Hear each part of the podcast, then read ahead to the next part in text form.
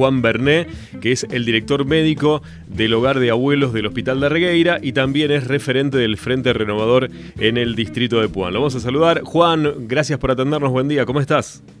Buen día, Coco. ¿Cómo estás? ¿Todo bien vos? Bueno, muy bien. Juan, eh, la semana anterior eh, y la anterior, se puede decir hace ya 15 días atrás, eh, bueno, hubo mm, un pico de contagios de COVID en, el hogar. Por suerte, por la información que nosotros tenemos, salió todo bien. ¿Qué fue lo que pasó? ¿Cómo pudiste manejar la situación? Sí, teníamos una nota pactada hace casi 15 días y nada, eh, estas cosas suceden en, en, todas las residencias eh, de adultos mayores en, la región, en el país. Eh, esta cepa nueva Omicron es muy, muy contagiosa. Si bien clínicamente es mucho más leve eh, en los síntomas y mucho más leve en, en, el tiempo de aislamiento que tenés que tener, dado que la vacunación eh, en, a nivel de Argentina y en el distrito de Puan específicamente es muy alta, hay, hay mucha gente con, con creo casi cercano al 100% con una dosis y, y, con dos bastante alto y ya empezaron con los refuerzos, eh, hace que la sintomatología sea, sea más leve.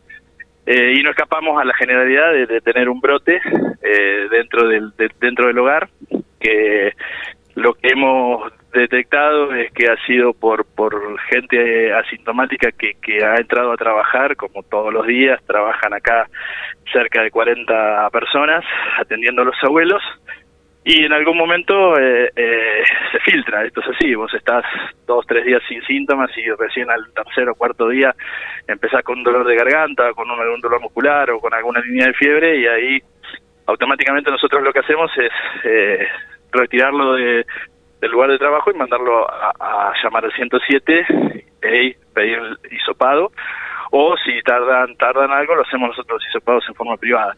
Eh, y bueno, así fue como, como a raíz de una paciente que tuvimos que trasladar, eh, le hicieron de rutina en el hospital, como se hace con todos los pacientes internados, un, un test, dio positivo, y ahí se activó el protocolo eh, junto con el con, el, con el hospital y el 107 de testeo de todos los abuelos y arrojó eh, 31 positivos de una población que yo tengo de 59 abuelos en este momento eh, y no, lo cursaron todos bien, gracias a Dios, eh, sin ninguna complicación. Eh, algunos que tenían patología respiratoria de base, eh, como es una EPOC crónica, un paciente, y otro que es asmático, nos tomamos algún recaudo más, como algún antibiótico porque tenían tos y, y, alguna alguna mucosidad, pusimos antibióticos, hicimos nebulizaciones con, con corticoides eh, ibuprofeno porque tenían algunas líneas de fiebre, pero salieron todos bien,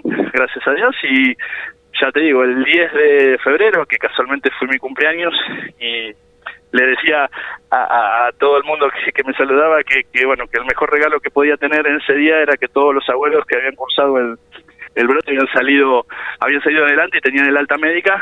Así que lo pasamos lo pasamos bien con, los recaudos necesarios como hicimos la vez anterior en el otro brote partimos el hogar en dos eh, de un lado los negativos de otro lado los positivos luego de varias consultas que hicimos con infectólogos en La Plata porque la particularidad que tuvo este brote es que todos, en todas las habitaciones teníamos un positivo.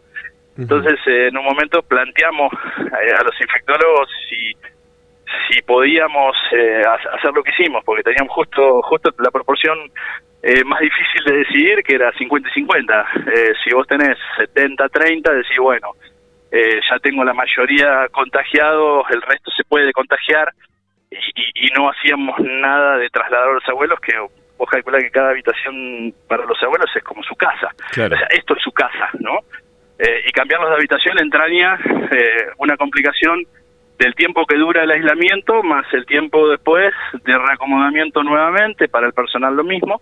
Pero bueno hicimos las consultas y nos dijeron que lo mejor era era hacer lo que habíamos hecho eh, partir el hogar en dos y trabajar en dos equipos completamente diferentes uno para covid otro para para los negativos. Y bueno gracias a Dios salió todo salió todo lindo todo bien eh, seguimos controlándolo seguimos con controles como se hacía eh, durante el brote con, en todos los turnos controles de signos vitales, eh, lo vamos a mantener una semana, luego bajaremos a dos, a dos turnos eh, dos veces en el día, por una semana, luego una vez a la semana, o sea, para agregar, como decías vos, llevar tranquilidad que eh, los estamos controlando, los estamos monitoreando todo el tiempo y bueno, atentos a cualquier complicación o, secuela que pueda surgir de, de, la enfermedad, que bueno, que es cierto que a la larga algunas cosas aparecen y bueno, hay que estar atentos. Bueno, nos alegramos Juan, porque la verdad que es una tranquilidad que estén bien los abuelos. Eh, principalmente por los familiares, este, que, que bueno, obviamente de toda la confianza y, y tener a sus seres queridos ahí y que bueno, que pase esto realmente y que salga todo bien nos pone contento. Así que bueno, Juan, te cambio de tema. Vamos a hablar de, tema político. Eh, hace algunos días hablábamos aquí en la mañana de la radio con eh, el presidente del Consejo de Partido, justicialista, eh, con Arcucci. la última entrevista que tuvimos fue, bueno, estaba enojado porque mm, este, había supuestamente, según lo que decía Arcucci, había gente que tenía por ahí prioridades personales. Eh, hubo bastante enojo en la última reunión que tuvieron ahí en Bordenave. Bueno, ¿cuál es tu punto de vista sobre esto que pronunció el presidente del partido? Eh, ¿Estás dentro del Partido Justicialista? ¿Estás trabajando con la gente del justicialismo? A ver, eh, yo soy el referente del Frente Renovador en el distrito de Puan, algo que, hemos acordado con Sergio Massa hace un tiempo atrás. yo cuando salí de la función pública y en la función pública, eh, trabajando con, con el intendente Castelli, eh, siempre quedó claro desde el principio, de cuando yo me sumé a trabajar al frente vecinal, que yo era de extracción peronista, todo el mundo lo sabía, eh, no hace falta, no hace falta explicarlo desde el punto de vista familiar, desde el punto de vista de mi papá, que ha sido funcionario del último gobierno justicialista, pero uno se suma más allá de la, de la de la, política que, puede profesar a un grupo de trabajo para desarrollar un proyecto. Eh, se desarrolló, se llevó adelante con excelentes resultados. Eh, luego, eh, por ahí las visiones que uno tiene de, la forma de, llevar al municipio, de gobernar o de, o de, cómo acelerar ciertas cosas, no, no fueron a, a, mi juicio las correctas. Yo terminé muy bien con, con, con con, la gestión, pero con una visión completamente diferente de ciertas cosas. Eh, y eso, o sea, yo después me, fui a terminar mi carrera universitaria, eh, que, que me costó bastante terminarla, eh, sacrificio bastante grande, dejar de trabajar, dejar de estar con mi familia mucho tiempo, y no tenía pensado volver a la política. Eh, de hecho, en reuniones que había tenido con Bevilacqua en Villarino, con Bordoni en eh, eh, en este tema del Frente Renovador, les había dicho que no. Eh, luego insistieron y bueno, fue un llamado de masa también y bueno, acá estoy. A ver, eh, el Consejo Partidario es un órgano que si vos vas a, a, a, las bases y a las fuentes, probablemente pueda ser del PJ. Y el Frente Renovador es un partido también, como lo es el PJ, y la Cámpora es una agrupación. Eh, si vos ves los resultados, eh, a mí me gustan mucho las estadísticas, eh, soy, soy un enamorado de las estadísticas, y vos ves hacia atrás los resultados de este consejo partidario, donde se empezó a vislumbrar la idea de una unidad del peronismo, que nunca, desde tiempos atrás, hace, nadie escapa a la realidad, que, que el Frente Vecinal, o ahora junto con el cambio de eso, o sea, pasó por varios, por varias mutaciones, eh, lleva adelante el municipio desde hace 22 años. Eh, y el peronismo muchas veces no pudo, no pudo amalgamarse en las distintas variantes que tiene, que sí por ahí lo hace, lo hace junto por el cambio, eh, no ha podido llevarlo adelante, quizás por por egos personales como es eh, Arcucci o por distintas visiones de cómo querés llevar adelante un proyecto. Y yo miro para atrás y la última elección que se dirimió eh, hace cuatro años atrás, eh, el oficialismo había conseguido seis candidatos a concejales, o sea, todos los concejales puestos en valor sus bancas habían sido por el oficialismo Y el, peronismo en ese momento iba con tres vertientes. Eh, las tres vertientes que por ahí, o cuatro que andan dando vuelta, por Randazo está ahí, no se sabe para qué lado está, pero está dentro del universo del peronismo. Eh, dio como resultado que al final de los números, que a lo que vos te cuenta, más allá del número de votos, es cuántos concejales podés lograr para hacer oposición, en este caso. Y el resultado fue cero. Eh, cambia el, Consejo Partidario y la premisa es tratar de unir el peronismo de alguna u otra manera con todas las cuestiones complicadas que esto lleva, del tema de los egos, del tema de los proyectos, del tema de las visiones, pero si vos vas viendo, eh, desde esa fecha hasta acá, ahora vos tenés eh, cuatro concejales por, el, por la oposición. Entonces, cuando se plantea eh, si la unidad sí o la unidad no, creo que realmente eh, la unidad es positiva y el Frente Renovador eh, está dentro de esa de ese universo del peronismo. Y qué mejor forma de plasmar esa esa intención de unidad. Yo lo he hablado con Arcucci, lo he hablado con con, con Emiliano Tatasige, con Emiliano Stadler, con Anaí, lo, he hablado con toda la mayoría de los referentes que hay, de plasmarlo en una unidad pero en una unidad también del órgano máximo que, que, por ahí rige los destinos del peronismo. Vuelvo a repetir, si bien uno pretendería que el Frente Renovador es un partido, el Partido Justicialista es otro, o una agrupación, estaría interesante que el órgano que nos nuclea a todos en el partido de Puan tenga la misma representación en igualdad eh, de las opiniones o de las vertientes que hay. Y ese creo que fue el eje de, la discusión y de y del intercambio de, de posturas que hubo el otro día, que seguramente se va a ver reflejado hoy también.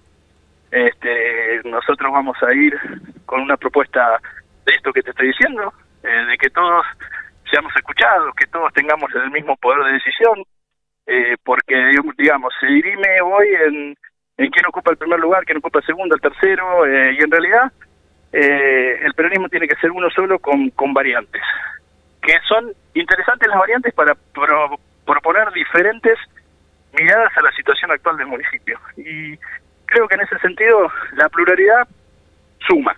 Eh, y bueno, en, ese camino estamos, en ese camino nosotros estamos teniendo, ya hablando como frente como frente renovador, y, te termino con, el, con lo, del, lo del Consejo, eh, creo que la gestión que ha llevado Barcucci adelante es interesante, es interesante desde ese punto, desde la matemática de los resultados, y creo que debe, profundizarse.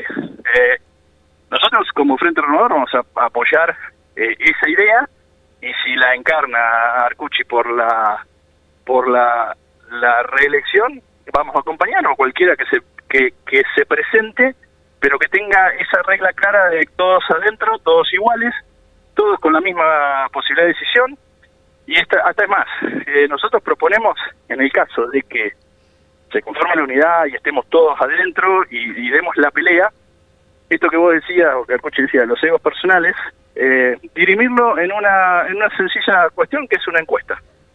Eh, que la población sea la que diga de todos los referentes que quieran ser candidato a intendente, pues puede haber 20 dentro del peronismo que se les ocurra que pueden tener las aspiraciones o los proyectos o las ganas o las, las maneras de decidirlo en una encuesta, pero no una encuesta Es una encuesta grande donde todas eh, las fuerzas pongan el dinero necesario para hacerla y determinaremos ahí, eh, la gente determinará quién le parece que puede ser el referente que mejor encarna el proyecto, que mejor encarna lo que está pasando y cuáles son las soluciones que puede llegar adelante.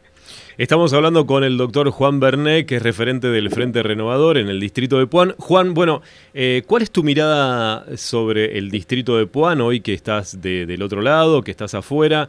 Eh, ¿Cómo ves a Darregueira? Contame, ¿qué punto de vista tenés? Mira, eh, cuando uno está dentro de la gestión, el día a día te lleva a enfocarte en tratar de resolver los problemas y quizás eh, eh, ves eh, el árbol y no ves el bosque en su conjunto. y a veces es al revés, cuando estás en la función tenés que hablar con el, bosque en tu conjunto y después ir a resolver los problemas de los árboles. uno lo que ve es un deterioro muy grande de ciertas cuestiones básicas que hay. uno propone, decir, arreglar los pozos. Sí, es, es necesario hacerlo, es necesario hacerlo.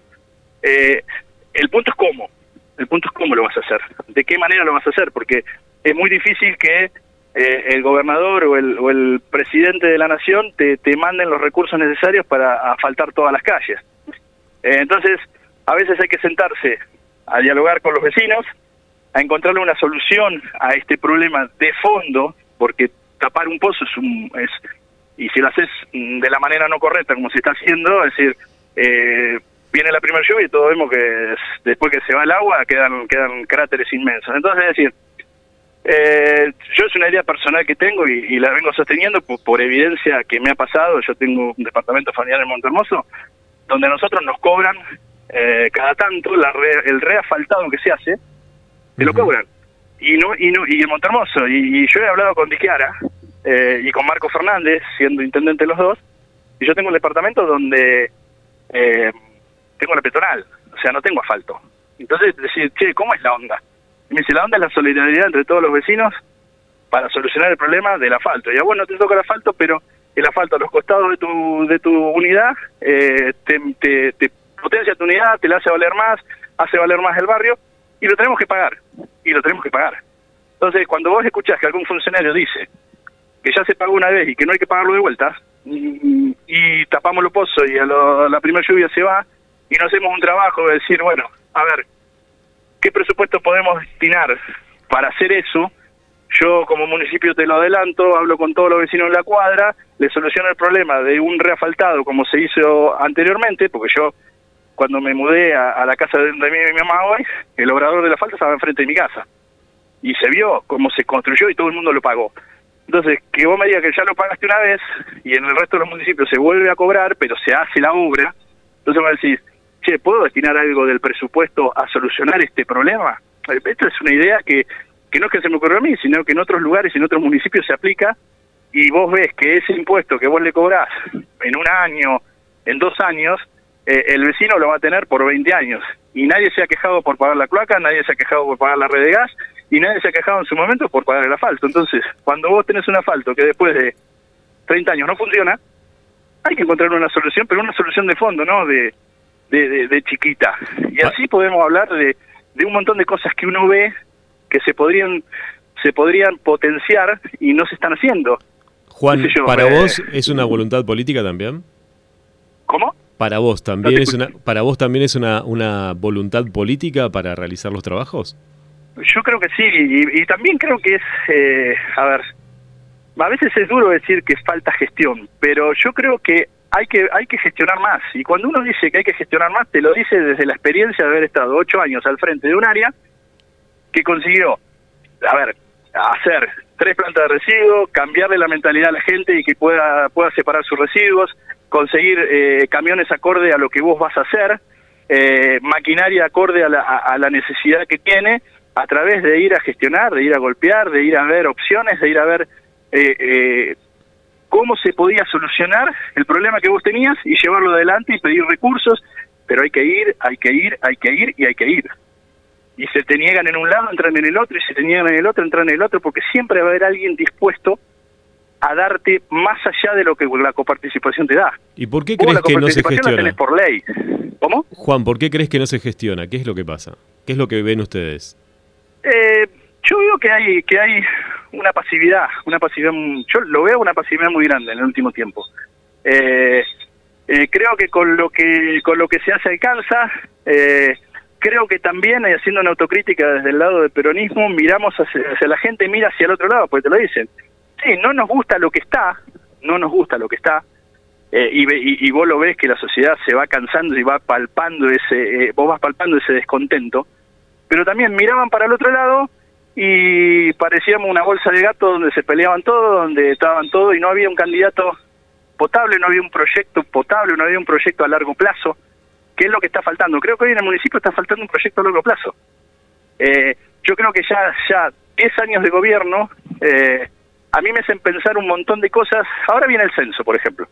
Y yo me, me, me, ponía a pensar, ¿tendremos en el municipio eh, realmente estadísticas que podamos sentarnos y discutirlas en un plan cuando entra un intendente, porque a ver, el intendente no, no vamos no, no vamos a regalar vertidor, el intendente cuando entra lo piensa ocho años, no piensa cuatro, ¿sí? Entonces, vos podés tener estadísticas de decir cuánta gente terminó el colegio secundario, cuánta gente tiene trabajo registrado, cuánta gente alquila, cuánta gente tiene todos los servicios, cuánta gente eh, tiene un trabajo, cuánta gente tiene dos, cuánta gente no llega a fin de mes. A ver, todas esas estadísticas que el censo nos puede aportar ahora, habría que intentar ver de capitalizarlas puertas adentro del municipio y decir, bueno, a ver, ¿qué podemos planificar? Porque si el censo se hace este año y se va a tabular eh, en el año que viene recién y ya vamos a estar en las elecciones a ver quién va a ser el candidato, qué proyecto va a haber de acá a ocho años, ¿eh? o bueno, cuatro años si, si el intendente de Castelli decide volver a presentarse, porque ya no va a volver a poder presentarse, pero es decir, cuatro años de un periodo que lleva doce, es decir, ¿qué problemas tengo? ¿Qué sociedad tengo? ¿Qué tengo que atacar? ¿A dónde tengo que darle bolilla? ¿A dónde tengo que ir a gestionar? Porque uno tiene la sensación de que la gestión hoy es esperar que alguien te baje algo de arriba y no ir a buscarlo, sino viene el plan este, viene el plan aquel, viene obra, viene todo, y está todo diagramado infraestructura, está todo diagramado por acción social, va bajando de aquel lado, pero nadie va a buscar el extra. Y el extra está.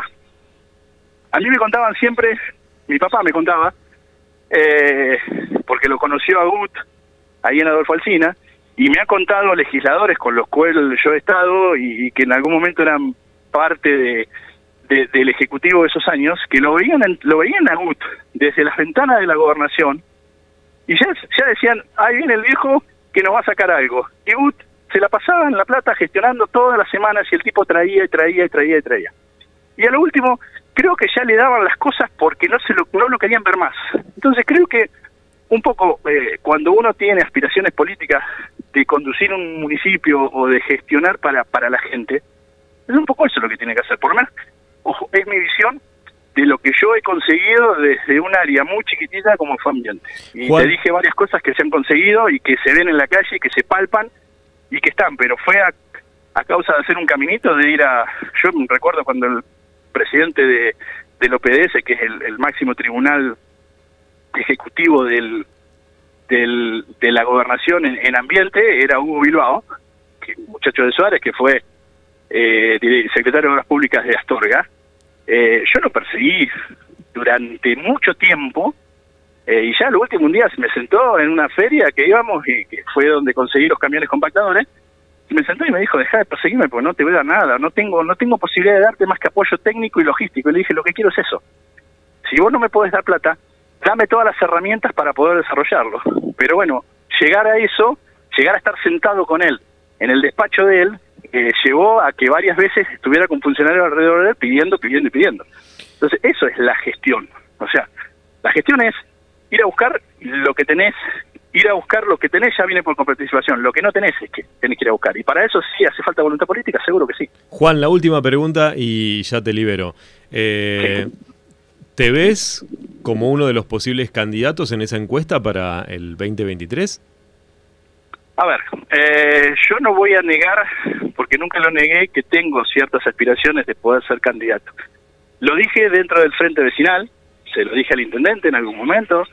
Eh, uno se siente capacitado de poder de poder desarrollarlo, porque uno estuvo en la función pública, estuvo ocho años y, consiguió un sinnúmero de cosas. Eh, pero vuelvo a repetirte, más allá del ego personal de querer ser o de la capacidad que uno tenga, también es necesario entender si uno a la sociedad le sirve que uno sea candidato. Eh, si uno despierta en la comunidad ese deseo de que, che, ojalá este pibe me pueda representar, porque tal habla lindo, pero pero tiene gestión, hizo algo, y, y a veces eh, hay una frase que yo uso mucho, eh, no hay que tenerle miedo al cambio, lo que hay que tener miedo es que todo siga igual, ¿sí? y, y, y, mi vida personal, eh, Vaya se ha pasado por muchos cambios. Eh, y, no le tuve miedo a los cambios, le tuve miedo a veces a seguir estando como estaba en la comodidad o en, o en, o en todo resuelto, en todo quietito o en todo acomodadito de una manera o de otra. Y a veces eh, la sociedad necesita cambiar, necesita ver qué hay más allá de, de, un prejuicio, más allá de, de un mote o más allá de lo que haya pasado en el pasado.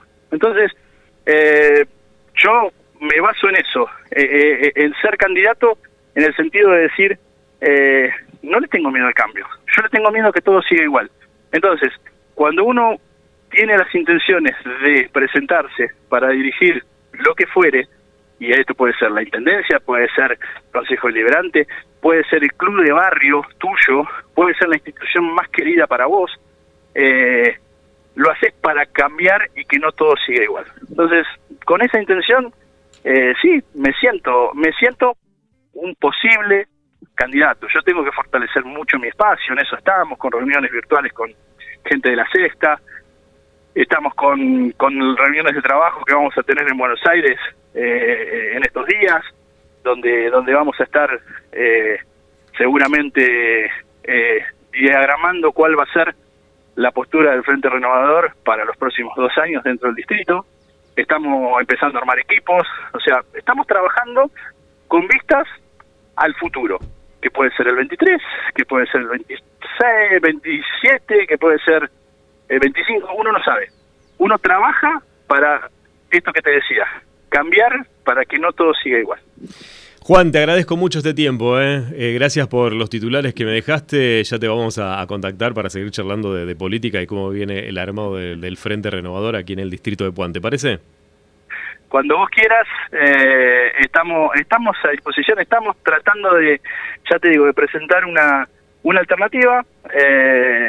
tenemos que sentarnos, tenemos que seguir dialogando, tenemos que seguir dialogando entre los compañeros para ver cuál es la mejor opción. y, y, como siempre dicen, eh, en columnarse atrás de la mejor opción. A veces la mejor opción no es la que piensa uno y quizás es la de otro compañero que tiene otra visión. Bueno, eh, una vez aclarado cuáles son los puntos, una vez aclarado cuáles son las, el proyecto, una vez aclarado qué engranaje va a cumplir cada uno, que la máquina empiece a funcionar.